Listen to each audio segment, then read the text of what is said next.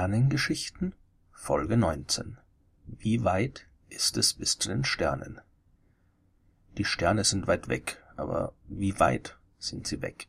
Und wie kann man solche großen Entfernungen überhaupt messen? Früher war das ziemlich schwierig, aber früher war vieles schwierig, besonders in der Astronomie, denn man hat einfach viel zu wenig Ahnung gehabt. Man hatte überhaupt keine Ahnung, was die Sterne überhaupt sind. Man hielt die Erde für das Zentrum des Universums und der Rest war im Wesentlichen nur Dekoration. Die Sonne war da, damit's schön hell und schön warm war. Die Planeten waren Symbole und Botschaften der Götter und die Sterne waren hübsches Dekomaterial irgendwo ganz hinten im Universum. Vielleicht waren's Löcher in den Sphären des Weltalls, auch die das Licht des göttlichen Himmels geschimmert ist. Keiner wusste es genau und obwohl es damals natürlich schon ein paar kluge Köpfe gab, die vermutet haben, dass es sich um die gleichen Himmelskörper handelt wie unsere Sonne, nur viel weiter weg, hatte man halt trotzdem keine Möglichkeit, die Entfernung zu bestimmen, um das auch mit Gewissheit herauszufinden. Es hat wirklich lang gedauert, bis das erste Mal jemand die Entfernung zu einem anderen Stern gemessen hat. Das war erst im Jahr 1838 und es war damals der deutsche Astronom Friedrich Wilhelm Bessel, der herausgefunden hat, dass der Stern 61 Cygni, elf Lichtjahre weit weg ist. Die Methode, die er damals benutzt hat, die nennt man Parallaxe und das Prinzip dahinter, das ist eigentlich recht simpel. Das kann jeder leicht selbst ausprobieren. Streckt eure Hand aus, jetzt streckt den Daumen der Hand nach oben. Jetzt macht ihr das rechte Auge zu und schaut mit dem linken Auge auf den Daumen. Jetzt macht ihr das linke Auge zu und das rechte Auge auf und schaut wieder auf den Daumen. Und wenn ihr das ein paar Mal hintereinander macht, dann sieht so aus, als würde der Daumen vor dem Hintergrund hin und her springen. Aber das macht er natürlich nicht. Der Daumen sitzt fest auf der Hand und wenn ihr die Hand ruhig gehalten habt, dann hat sich da auch nichts bewegt. Die Bewegung ist nur eine scheinbare. Die kommt zustande, weil die beiden Augen ein paar Zentimeter weit auseinander liegen. Und jedes Auge schaut aus einer leicht unterschiedlichen Richtung auf den Daumen und sieht den Daumen daher von dem anderen Hintergrund. Wie stark diese scheinbare Bewegung ist, das hängt von der Entfernung ab. Wenn man den Daumen ganz nah an die Augen hält, dann springt er weit hin und her. Wenn man jetzt die Hand so weit ausstreckt, wie es nur irgendwie geht, dann wird diese scheinbare Bewegung kleiner. Und man nennt das, diese Bewegung, Parallaxe. Und diese Methode eignet sich, um die Entfernung zu den Sternen zu messen. Natürlich braucht man da jetzt mehr als einen Daumen dafür. Ein Teleskop zum Beispiel. Mit dem Teleskop beobachtet man einen Stern und misst seine Position, so exakt, wie es nur irgendwie geht. Und dann stellt man das Teleskop an einem anderen Ort auf. Und so wie unsere Augen blickt dieses Teleskop auch in einem anderen Winkel als vorher auf den Stern. Und im Vergleich zu den Hintergrundsternen sollte jetzt der Stern auch an einem anderen Ort zu sehen sein. So wie unser Daumen hin und her gesprungen ist, als wir ihn von verschiedenen Richtungen aus betrachtet haben, sollte auch der Stern hin und her springen. Scheinbar. Natürlich nur. Wie stark diese Parallaxe ist, das hängt wie gesagt von der Entfernung ab, einerseits. Andererseits aber auch von der Entfernung zwischen den beiden Beobachtungspunkten. Bei relativ nahen Objekten, da müssen Teleskope nicht so weit auseinander stehen. Zum Beispiel hat im Jahr 1577 der große Astronom Tycho Brahe einen Kometen gesehen und wollte wissen, wie weit der entfernt ist. Der hat der Kollegen aus anderen Gegenden der Welt gebeten, ihm ihre Beobachtungsdaten des Kometen zu schicken und hat diese ganzen Daten verglichen und so herausgefunden, dass der Komet wirklich an unterschiedlichen Orten des Himmels zu sehen ist, je nachdem, von wo man ihn aus betrachtet hat. Der Komet selbst, der war natürlich immer am gleichen Ort und ist nicht irgendwie wild hin und her gehüpft. Aber weil er aus unterschiedlichen Richtungen betrachtet wurde, konnte man ihn eben vor unterschiedlichen Hintergrundsternen sehen.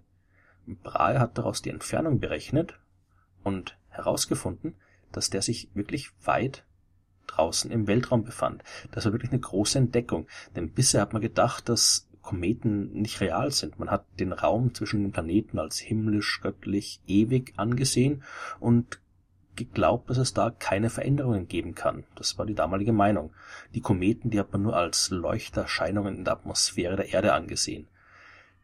Da aber Brahe die Parallaxe gemessen hat und eben genau wusste, wie weit die Beobachtungspunkte auseinander waren, konnte er auch berechnen, wie weit jetzt dieser Komet entfernt sein muss. Denn wie gesagt, je weiter weg er ist, desto weniger stark hüpft er hin und her.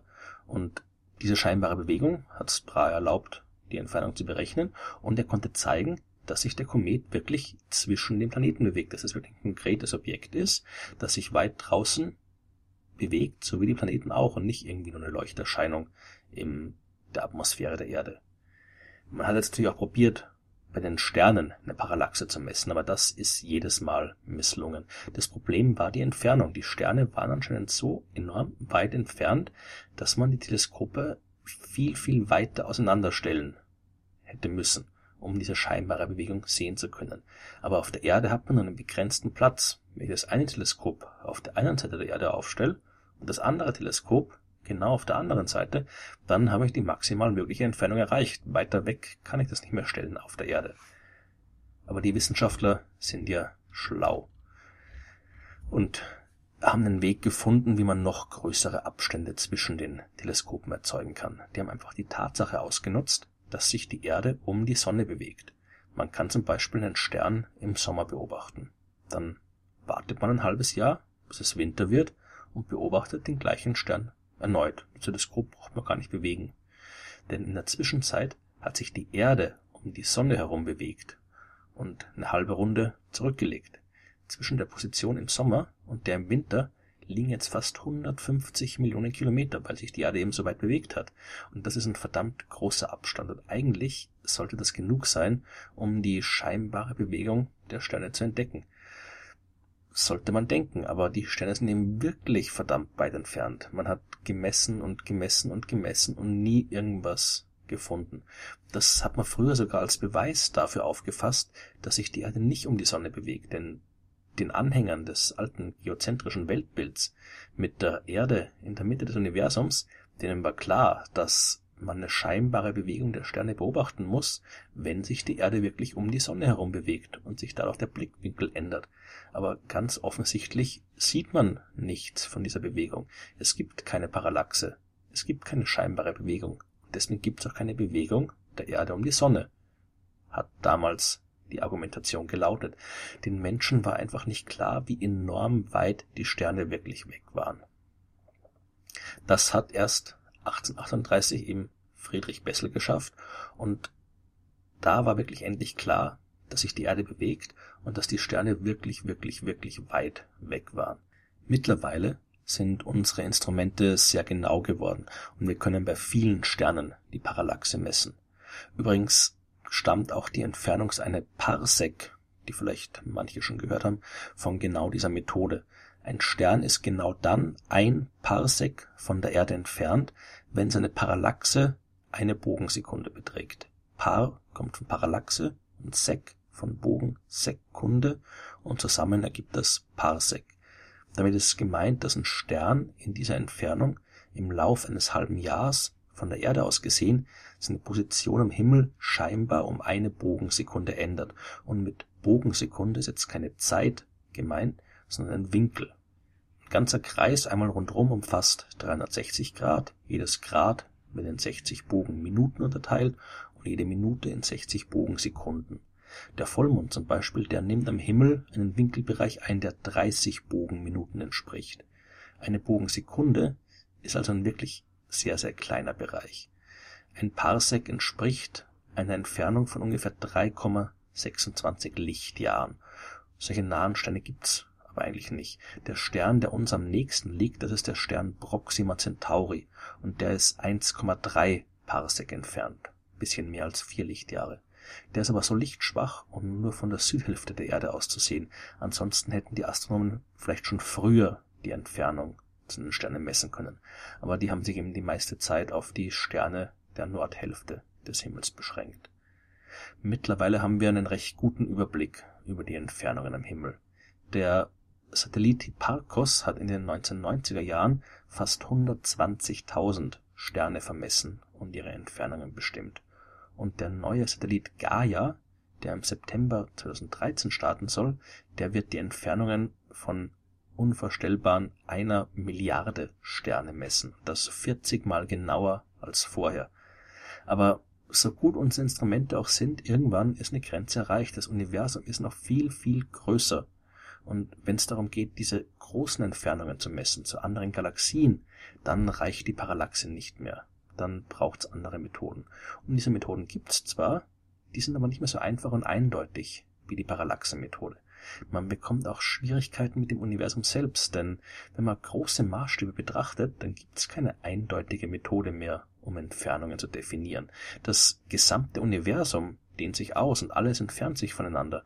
Und wenn wir jetzt hinausblicken ins All, dann blicken wir immer auch in die Vergangenheit, da das Licht eine bestimmte Zeit braucht, um sich auszubreiten. Wenn wir ferne Objekte sehen, dann sehen wir das Licht, das diese Objekte vor langer Zeit ausgestrahlt haben, als sie im Vergleich zu heute noch ganz woanders waren und als das Universum kleiner war als heute. Es ist also ziemlich knifflig herauszufinden, wie weit die entfernt sind oder was Entfernung hier überhaupt bedeutet. Aber es ist möglich, und das wird das Thema der nächsten Sternengeschichte sein.